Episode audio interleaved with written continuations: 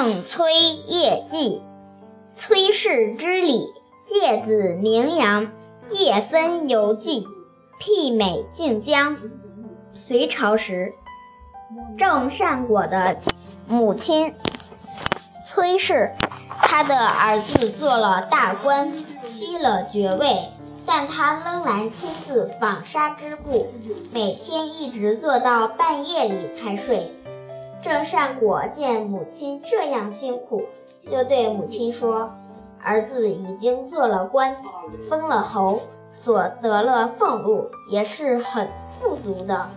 母亲为什么要自己辛苦到这般田地呢？”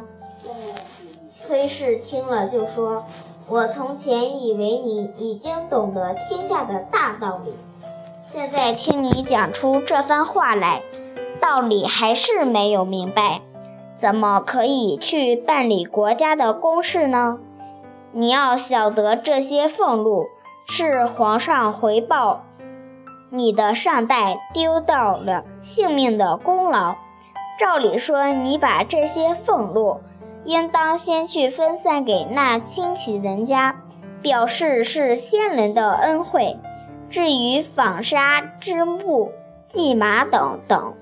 都是做妇人的分内应做的事，上自皇后，下至官人的妻子和读书人的妻子，都应该尽他应尽的责任。如果有懒惰的人，这就是交易的行为了。虽然我不懂得礼法，但怎可以破坏自己的名誉呢？